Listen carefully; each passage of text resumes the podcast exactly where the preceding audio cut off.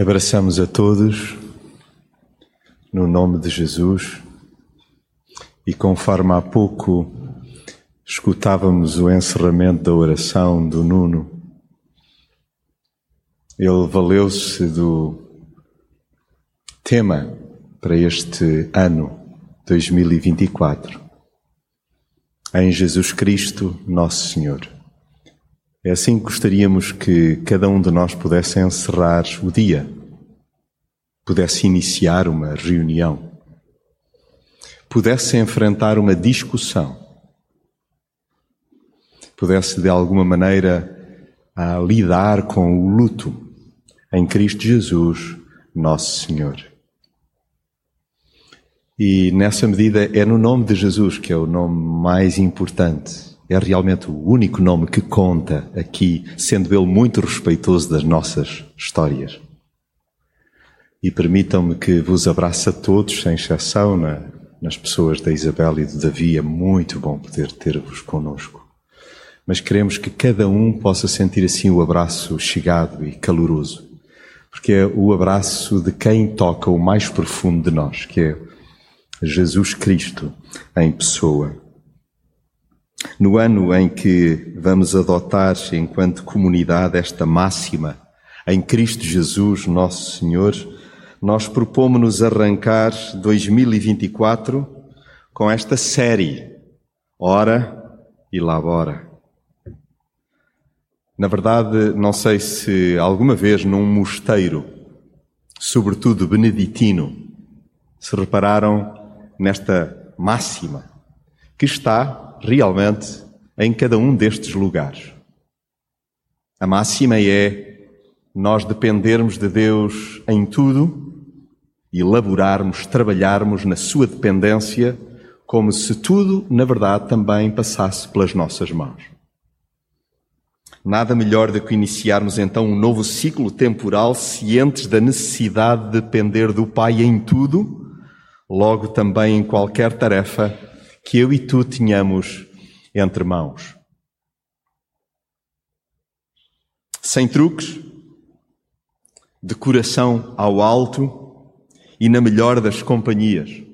Qual é mesmo a melhor das companhias? Jesus. Vamos? Vamos lá? No restante de 2024? Eu creio que, mesmo que temerosos, nós balbuciamos mesmo quase de forma imperceptível, sim, vamos. Com Cristo e até Cristo. É este o propósito. Ir sempre com Cristo e até onde? Até Ele, até Cristo. Orar e trabalhar, de mãos dadas, sem separações, integrando a fé em cada pedacinho do dia a dia a denominada e abençoada liturgia do ordinário. É exatamente como ouviram. A liturgia do vulgar. A liturgia do comum.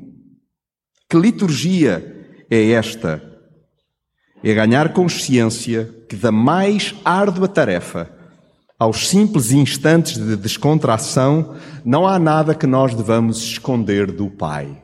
Por isso é que hoje a nossa reflexão é ora e labora ora e trabalha, sem nada no bolso, sem nada nas mangas, sem truques, sem esquemas, sem fingimentos, sem cera, de forma sincera. Então demos-lhe a mão e já agora não lhe demos só a mão, demos-lhe também o coração. E avancemos pelo ano adentro, ou pelo ano dentro, conforme queiram. Fechando os olhos em prece mas garantindo que, a despeito de termos os nossos olhos fechados, nós acabamos também por mantê-los compassivamente bem abertos para a realidade envolvente. Porque nós não desejamos cristãos, seguidores de Jesus alienados, que oram, mas não veem. Fecham tantos olhos para buscar estes momentos de comunhão com o Pai que não veem a realidade circundante. Não é isto que nós desejamos. Então, vamos entrelaçar os dedos para interceder, sem deixar de os descruzar para verter generosidade de forma prática. Não te esqueças de cruzar os dedos para orar, mas por favor, descruza-os sempre que necessário traduzir a oração de forma prática. E eu creio que, sendo o nosso maior exemplo Cristo, nós também nos amparamos em gente que, como nós, está assim embrenhado nos desafios seculares. E eis que gostaria que juntos pudéssemos abrir a palavra em Neemias, no capítulo 1. Lá mais adiante, vamos socorrer-nos daquilo que foi lido há pouco no contexto comunitário acerca da forma como Jesus se comovia com a cidade. Mas sabem, espera-se que eu e tu possamos agir como Neemias. Em Neemias, no capítulo 1, lemos nós todo este primeiro capítulo e diz assim a Escritura: História de Neemias, filho de Acalias no mês de Quisleu do ano 20 do reinado de Artaxerxes, encontrava-me eu na fortaleza de Susa. Quando chegou da província de Judá, Anani, um dos meus irmãos com mais alguns homens, pedi-lhes notícias de Jerusalém e dos judeus que tinham escapado ao cativeiro da Babilônia. Eles disseram-me o seguinte: Esses que ficaram na pátria e não foram para o cativeiro, encontram-se em grandes dificuldades e em grande miséria. Quanto a Jerusalém, oh, as muralhas continuam em ruínas e as portas ainda destruídas pelo fogo. Ao ouvir isto, sentei-me a chorar e durante vários dias andei muito triste. Fiz jejum e dirigi a minha oração ao Deus do céu. Ó Senhor, Deus do céu, Deus grande e terrível, tu és fiel para com a aliança e és misericordioso para com aqueles que te amam e cumprem os teus mandamentos. Peço-te por isso que escutes e atendas a minha oração que eu faço dia e noite pelos teus servos israelitas. Reconheço que tanto eu como os meus antepassados temos pecado contra ti. Ofendemos-te muito, pois não cumprimos os mandamentos, as leis e preceitos que nos deste por meio do teu servo Moisés. Recorda-te que disseste a Moisés que havias de nos dispersar por toda a parte se nós transgredíssemos os teus preceitos, mas também disseste que se nos convertêssemos e cumpríssemos os teus mandamentos, ainda que estivéssemos desterrados nos confins do mundo, havias de nos reunir e fazer regressar ao lugar escolhido para lá ser adorado o teu santo nome. Nós somos teus servos, somos o teu povo que libertaste com o teu poder e a tua força. Escuta agora a minha oração e as orações dos outros servos que te querem honrar. Faz que eu seja bem sucedido e que o Rei seja bom para comigo. Ora e labora. Ora e trabalha. Não te deixes anestesiar pelo conforto. A realidade é mais desconfortante do que o luxo. É isso que nós aprendemos em Neemias. Espreitem lá o verso primeiro. Este é um homem que, na verdade, estava instalado no que diz respeito à sua vida, à sua vidinha, as coisas estavam certinhas, estavam asseguradas. O orçamento ali não tremia. Ali não havia, então, um sentimento de desamparo, de desconforto material. No entanto, nós também aprendemos que o cristão, aquele que teme Deus, aquele que se deixa visitar por Deus, aquele que caminha perto dele, não se deixa anestesiar pelo conforto. A realidade é mais desconfortante que o luxo que porventura tenhamos. Nós somos aquela percentagem, a despeito das dificuldades que enfrentamos no dia a dia, nós somos aquela percentagem que no globo tem tudo e mais do que necessita para encarar e enfrentar o dia a dia. Ora, elabora, sem nada no bolso, mas sem que nos deixemos anestesiar pelo conforto, que nós nos mantenhamos sensíveis, mesmo que prósperos. Vejam, verso 2. Então veio Anani, um dos meus irmãos, com alguns de Judá, e perguntei-lhes pelos judeus que tinham escapado e que restaram do cativeiro e acerca de Jerusalém. No que me diz respeito, eu estou bem, pensava Neemias, mas como estarão os meus irmãos? Mas como estarão os meus compatriotas? Mas como estão aqueles que eu não vejo? Como estão aqueles que tu não vês?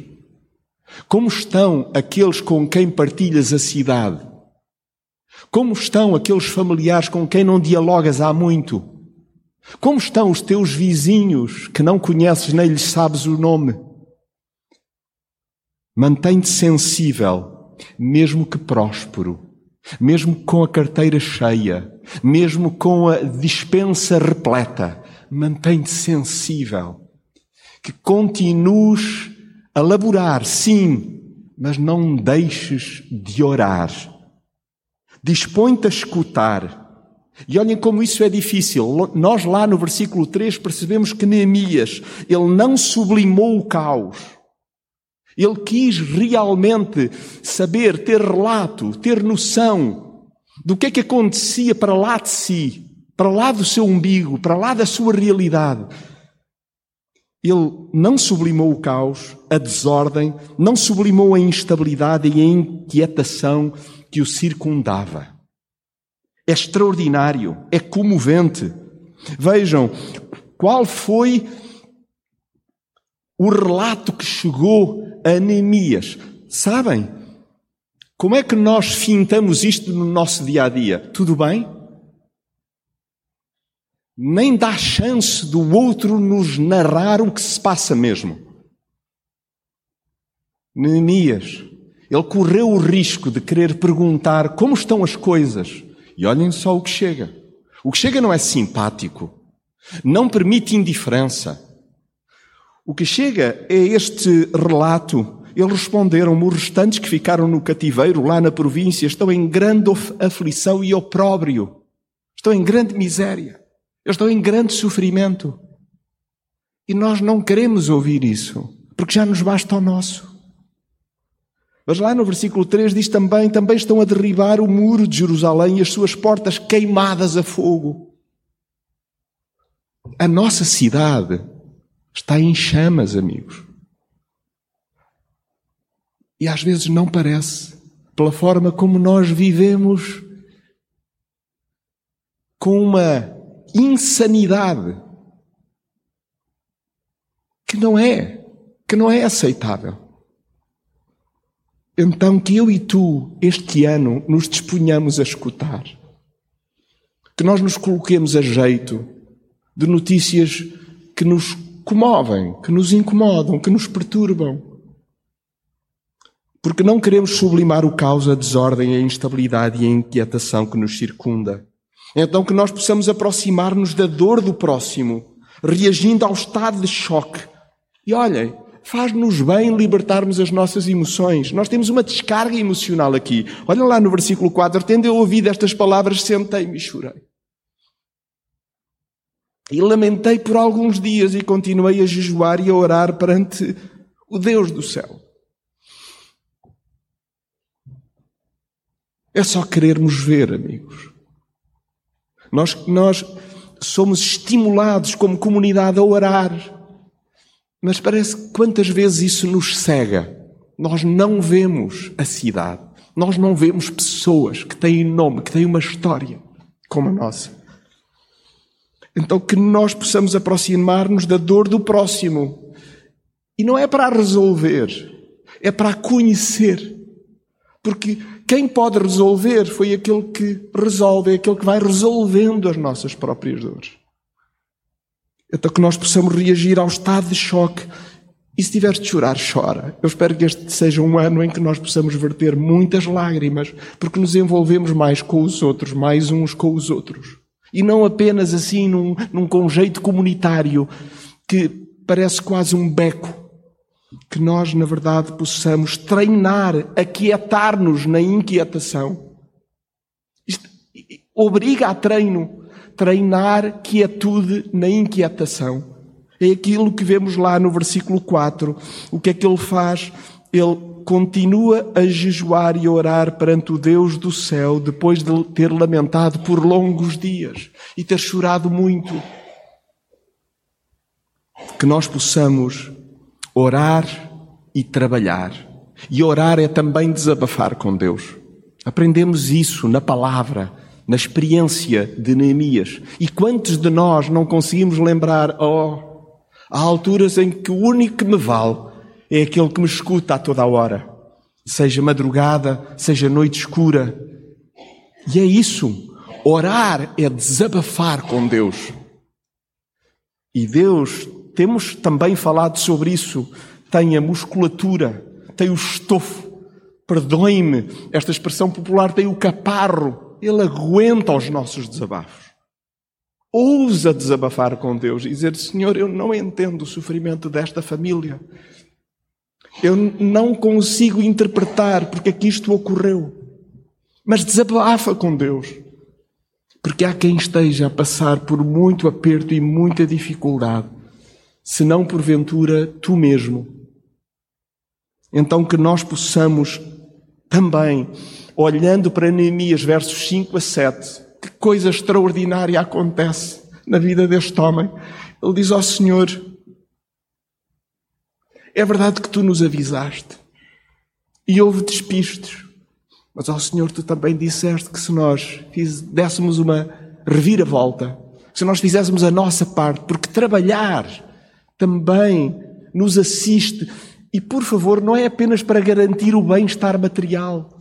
Nós somos tão cuidadosos, tão zelosos, tão extremosos na assunção das nossas responsabilidades na cidade, no plano laboral, e descuramos o trabalho na nossa saúde emocional.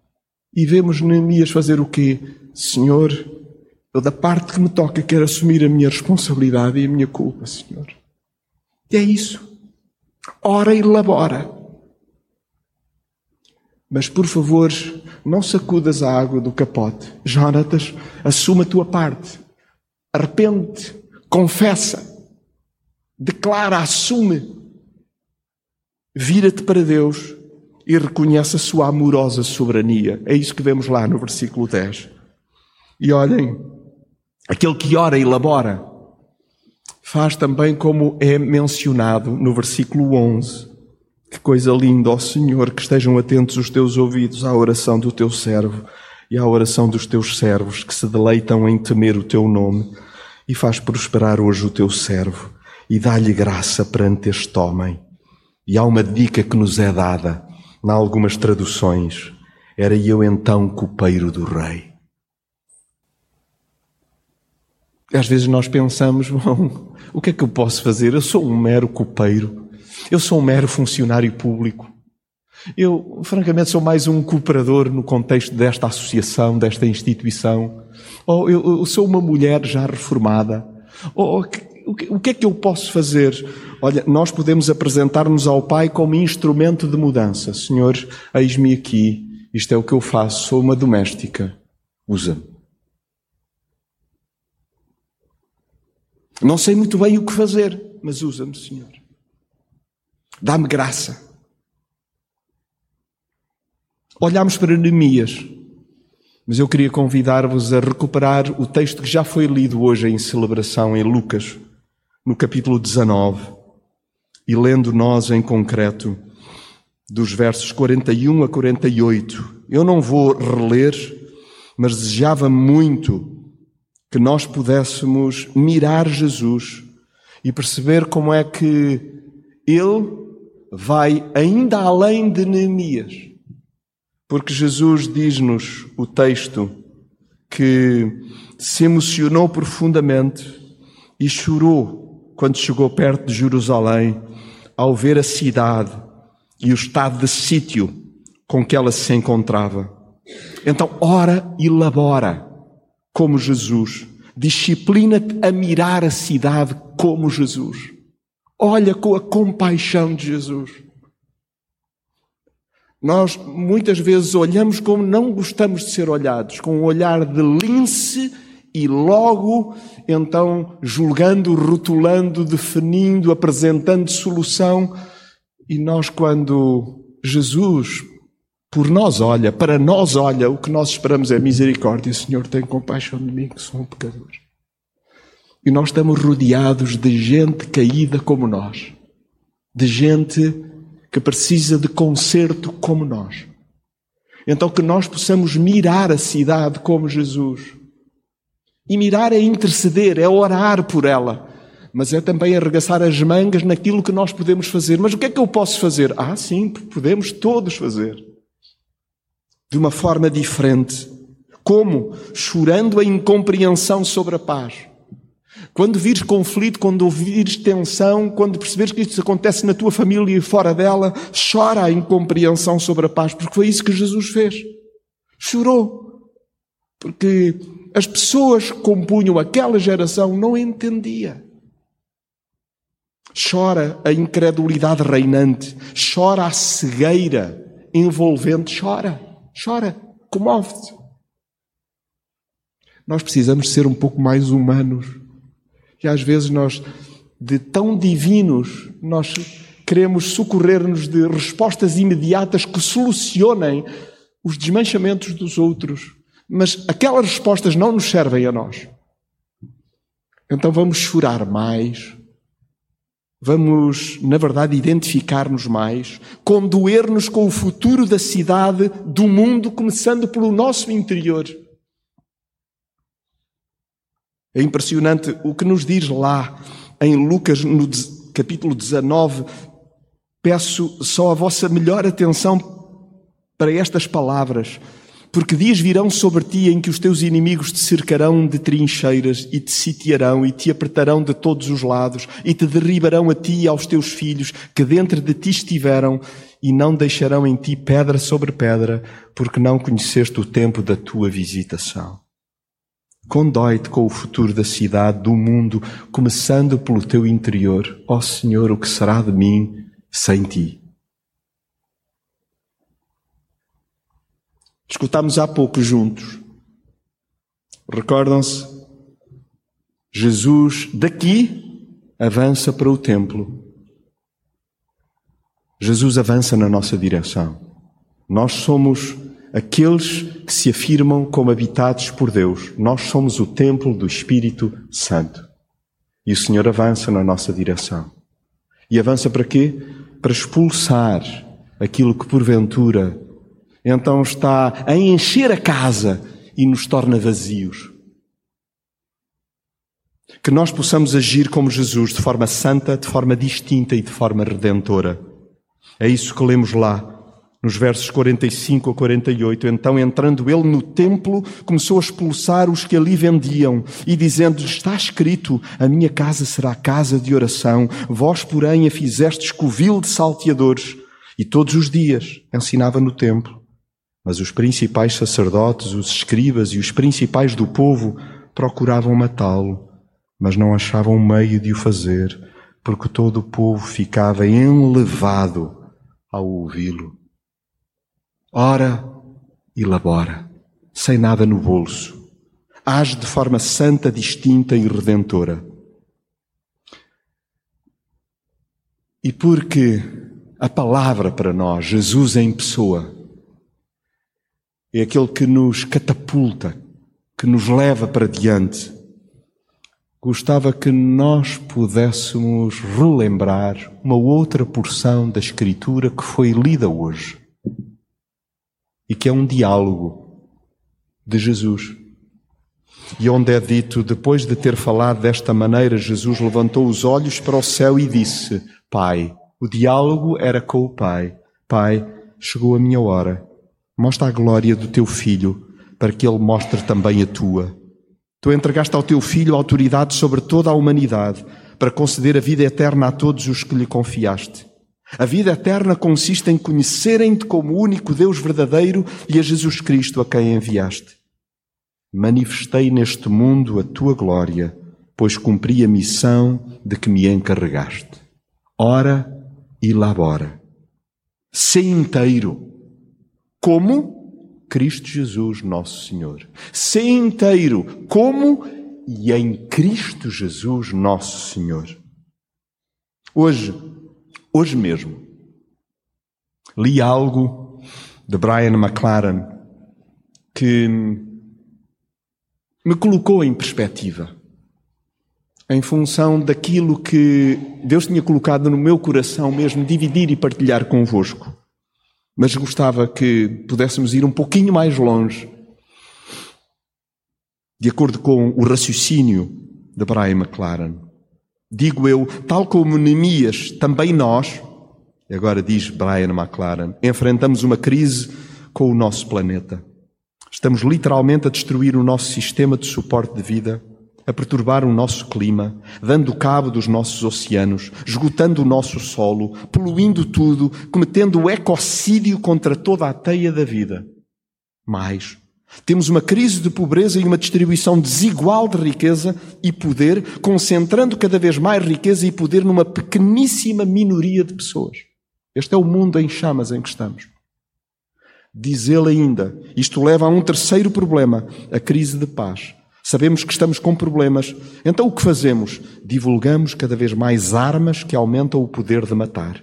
Incendiamos todas as nossas divisões, sejam raciais, económicas, religiosas, sociais, relacionadas com o género e muito mais.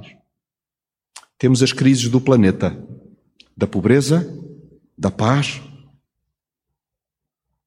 E a crise seguinte é a religiosa, porque muitas vezes as nossas comunidades religiosas, e não excluo a nossa, as nossas comunidades religiosas permanecem à margem. Como disse Thomas Merton, são espectadoras culpadas. Nós, muitas vezes, somos espectadores culpados. Acho que muitas aglomerações religiosas têm, vendi, têm vendido às pessoas um plano de evacuação, em vez de ajudá-las a participar num plano de transformação. Então pergunto eu, qual é a via alternativa? Sem nada no bolso. Ora e labora. Meu irmão, minha irmã, meu amigo, minha companheira, seguidora de Jesus como eu. Não pares de orar. E não deixes de emprestar com todo o denodo, com toda a tua entrega, o melhor que possas trazer para a cidade. Todos os dias Jesus seguia o mesmo ritmo. Retirava-se para a solitude, mas depois voltava para se envolver. Como? Curando, alimentando, cuidando, acolhendo, suavizando as feridas deste mundo e implantando nas pessoas uma visão de resiliência, envolvendo-se com o mundo em fogo. Foi por isso que Jesus concluiu aquele diálogo que há pouco aludi em João, lá no capítulo 17, no verso 4. Pai, manifestei neste mundo a tua glória, pois cumpri a missão de que me encarregaste. Jesus não se limitou a orar ele envolveu-se com o mundo, ele envolveu-se com a minha vida, com a tua vida, com esta cidade. E melhor das notícias, a despeito da minha fragilidade, da minha imperfeição, ele conta comigo para transformar a cidade e o mundo. E conta também contigo.